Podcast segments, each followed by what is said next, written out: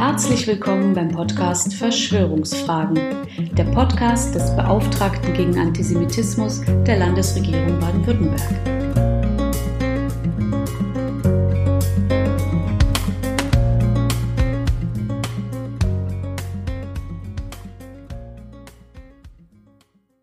Letzte Woche führten die anstehenden Querfront-Demonstrationen in Berlin zu einem sprunghaften Anstieg nach Suchläufen und Diskussionen zu Anti-Medizin-Verschwörungsmythen, dem psychologischen Blunting, zur Verleugnung von Krisen und zu libertärem Antisemitismus. Auch Interviewanfragen und Twitter-Diskussionen nahmen erneut zu. Ich habe mich dabei geweigert, den verbreiteten Begriff der Covidioten zu verwenden – und stattdessen von Covid-19 Rücksichtslosen gesprochen. Und so sehr ich mich eigentlich darüber freue, wenn ein schönes schwäbisches Sprichwort wie Herr, schmeiß Hirn vom Himmel angewendet wird, hier ist es fehl am Platz. Verschwörungsgläubige sind nicht dümmer als der Durchschnitt der Gesellschaft. Es gab und gibt jede Menge akademischer Verschwörungsschwurbler, nicht selten mit Doktor- und Professorentiteln. Wenn, wie am Sonntag geschehen, mit Stefan Protschka, ein Mitglied des Deutschen Bundestages, allen Ernstes twittert, die Regierung werde im Rahmen der Covid-19-Pandemie eine zweite Welle inszenieren, dann liegt das nicht an mangelnden Kenntnissen über den föderalen Staat. Das bereits früher in antisemitischen Kontexten aufgefallene AfD-Bundesvorstandsmitglied bedient und verbreitet schlichtweg einen Verschwörungsmythos. Immer mehr Studien zeigen, Verschwörungsglauben hat wenig mit formaler Bildung zu tun, auch nicht mit Armut oder mangelndem beruflichen Erfolg. Wer etwa aufgrund negativer Kindheitserinnerungen die Welt als einen Ort erfährt, der von bösen Mächten beherrscht werde, kann in die Verlockung von Verschwörungsmythen fallen. Im psychologischen Dualismus wird dabei alles Böse aus sich selbst abgespalten und auf eine vermeintliche Superverschwörung projiziert. An allen Wirtschafts- oder Gesundheitskrisen, an Migration, Modernisierung und der Emanzipation von Frauen und Kindern seien dann die vermeintlichen Weltverschwörer schuld. Und entsprechende Mythologien mögen also von außen betrachtet lächerlich, dumm und idiotisch erscheinen, bieten aber Anhängerinnen und Anhängern scheinbare Erklärungen für alle Krisen des Lebens sowie vor allem Sinn, Bedeutung und Gemeinschaft. Den meisten Covid-19 Rücksichtslosen fehlt es nicht an Hirn. Sie haben vielmehr früh gelernt, ihr Hirn in einer Weise zu benutzen, mit der sie sich selbst und andere immer tiefer in eine finstere Realität hinabschwurbeln.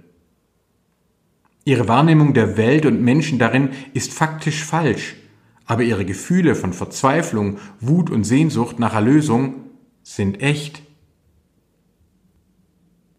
Gemeinsam mit Hans Blumenberg vertrete ich die Auffassung, dass uns niemand Geringeres als der große Philosoph Platon die Mutter aller europäischen Verschwörungsmythen beschert hat, das Höhlengleichnis. Dazu muss man wissen, dass Platons Lehrer Sokrates durch einen demokratischen Beschluss der Athener zum Tode verurteilt worden war und dieses Urteil auch auf sich genommen hatte. Platon hatte also allen Grund, an der Weisheit der Mehrheit und der öffentlichen Debatte zu zweifeln.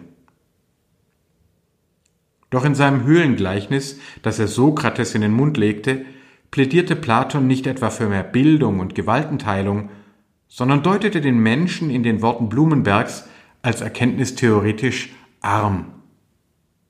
Wir würden demnach allesamt als Gefangene in einer Höhle leben, festgehalten von verschwörerischen Machthabern, die uns Schattenspiele an der Höhlenwand vorgaukeln würden.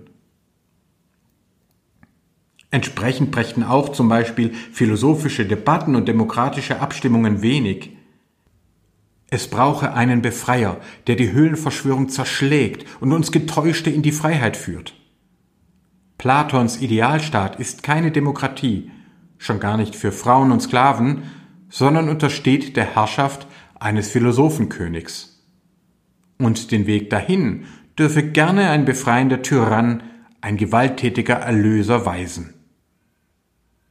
Mir ist klar, dass ich einige Wut auf mich ziehen werde, wenn ich es ausspreche. Aber es wird Zeit, es deutlich zur Debatte zu stellen.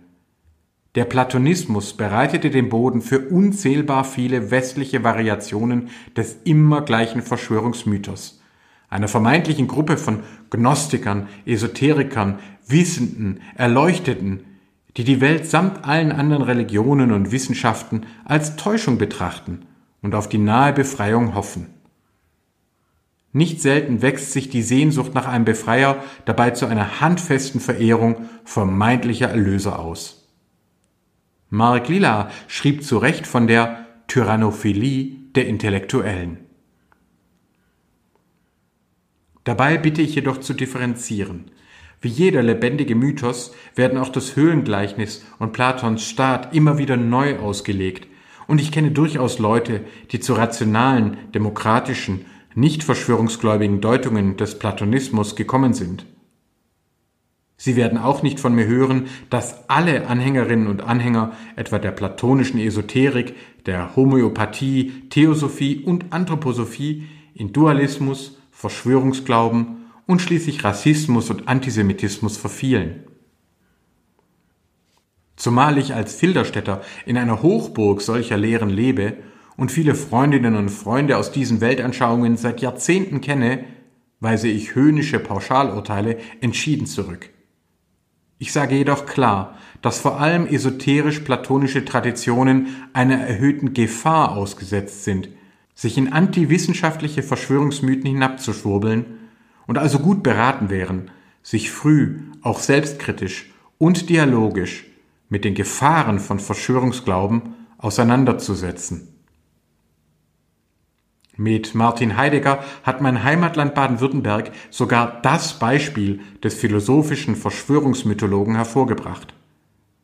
Ich habe mich lange gegen die Beobachtungen nicht deutscher Kolleginnen und Kollegen gewehrt, die meinten, an Heidegger The Secret of Nazism, das Geheimnis des Narzissmus, festmachen zu können.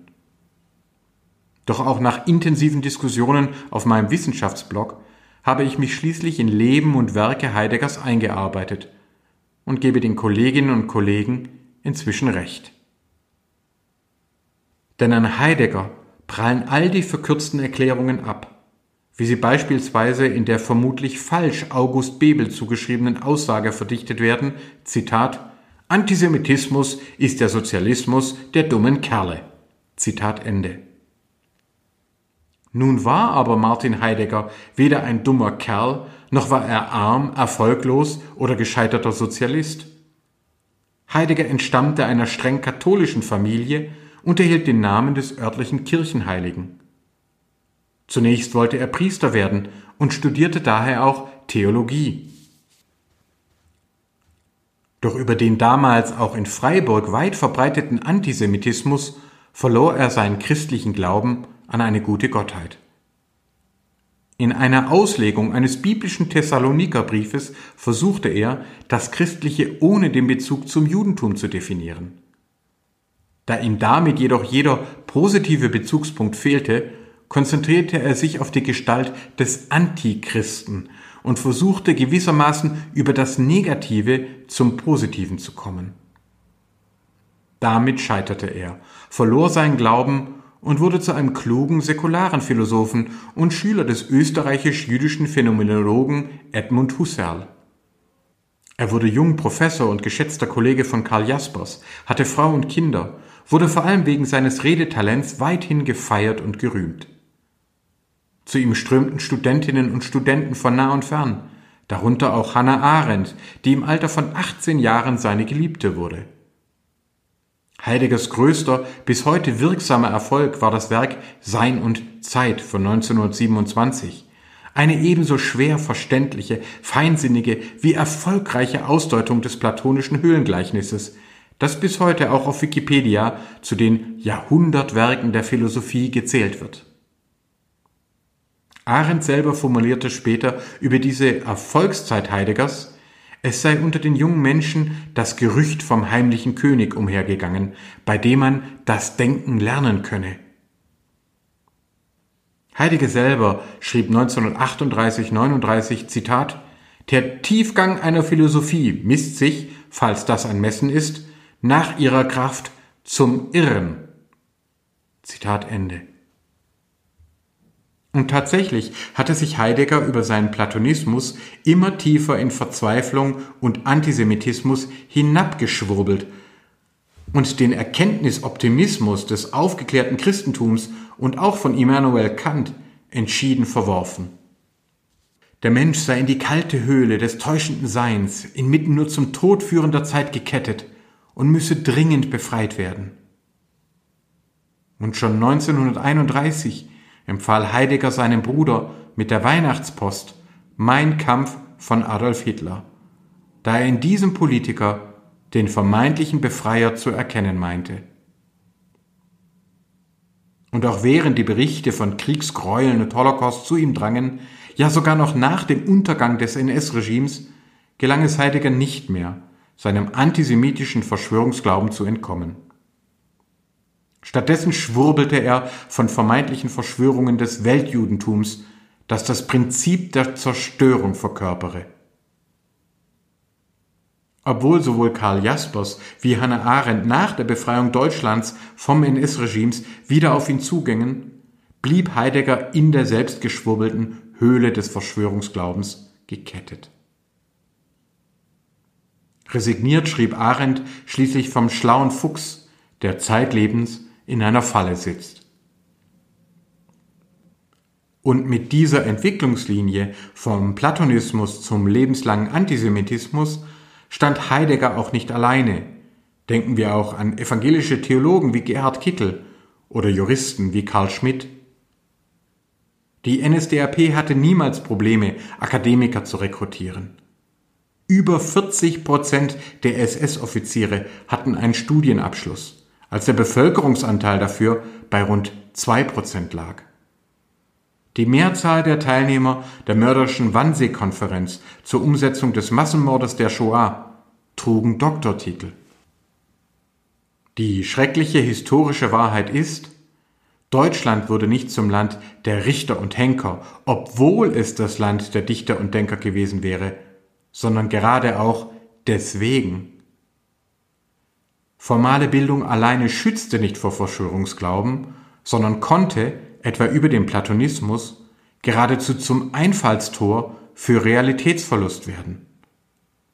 Und bis heute, 2020, ist die inzwischen 79. Ausgabe des maßgeblichen Kommentars zu unserem bürgerlichen Gesetzbuch nach dem führenden NS-Juristen Otto Palland benannt.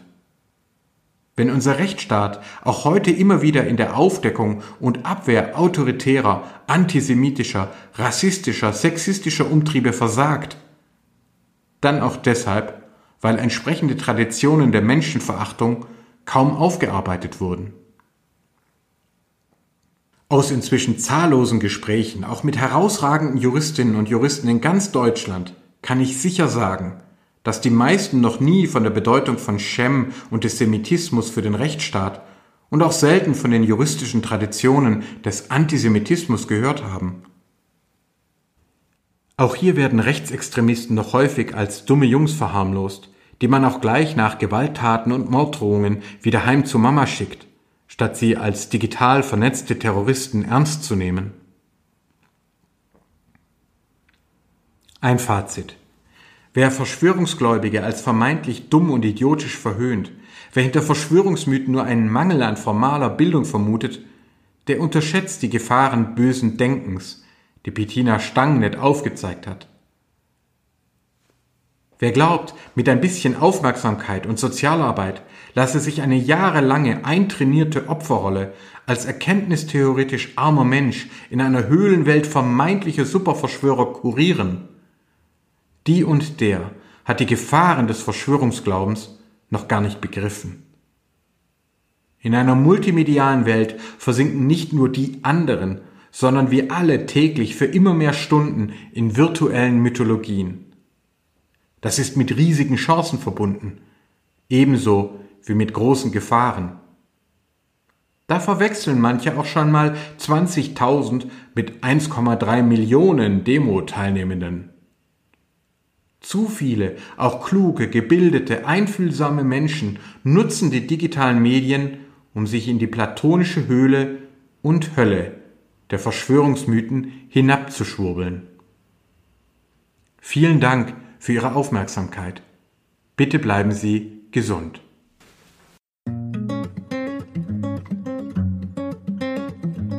Haben Sie Fragen, Anregungen oder Ideen für weitere Themen? Dann schreiben Sie uns gerne unter beauftragter-gegen-antisemitismus.stm.bwl.de. Bis zum nächsten Mal.